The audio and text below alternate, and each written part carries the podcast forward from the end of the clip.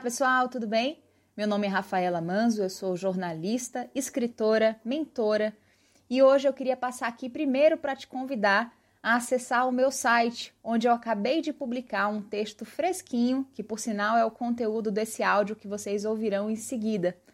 Na aba de conteúdos dentro do meu site, que é o rafaelamanzo.com.br, vocês vão encontrar, além de um e-book gratuito, sugestões de livros, podcasts e muitos vídeos no YouTube.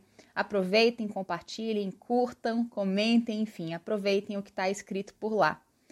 Nesse áudio de hoje em especial, eu gostaria de ler para vocês um texto que eu acabei de postar lá, que está bem fresquinho, que fala sobre esse tal mundo novo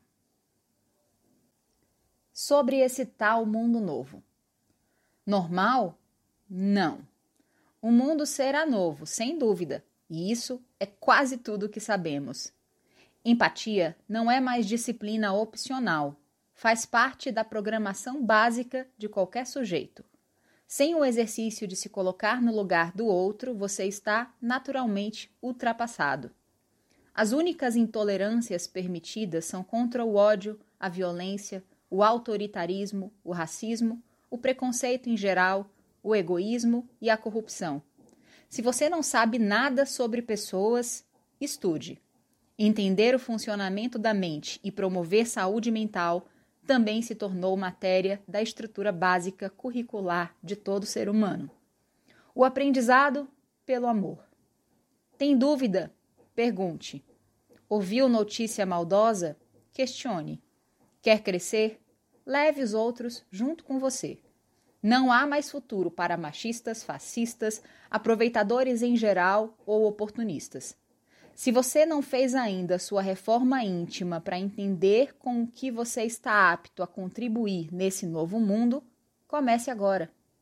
Adote essas palavras em seu novo vocabulário: altruísmo, sustentabilidade, educação, integridade, lealdade, fé, gratidão, esperança, perdão, liberdade, compaixão, caridade, humildade, respeito, escutativa, propósito, colaboração, gentileza, bondade, criatividade, coragem e paixão. Já falei da empatia. Ok, falo mais uma vez. Ela é mesmo essencial. Ademais, não há mais certeza alguma. Confiar também se torna obrigatório e a colheita virá conforme o plantio, conforme você tenha feito a sua parte. Quem você escolhe ser na quarentena e depois dela é o que vai definir com alguma precisão o resto da jornada. Não é mais aquela história do bem e do mal, nem o juízo final.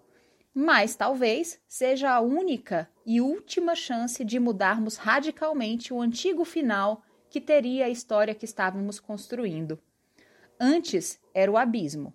O excesso de consumo, trabalho, contas a pagar, competição, ganância não nos levaria a outro lugar senão o final. Hoje você pode escolher suas asas e o voo. Não importa qual seja a trajetória, o lugar para onde estamos indo, sabemos pouco sobre isso ainda. Importa como você tem se modificado, ajustado para chegar.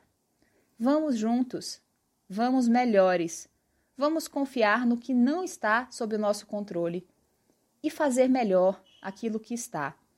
Mas vamos. Vamos?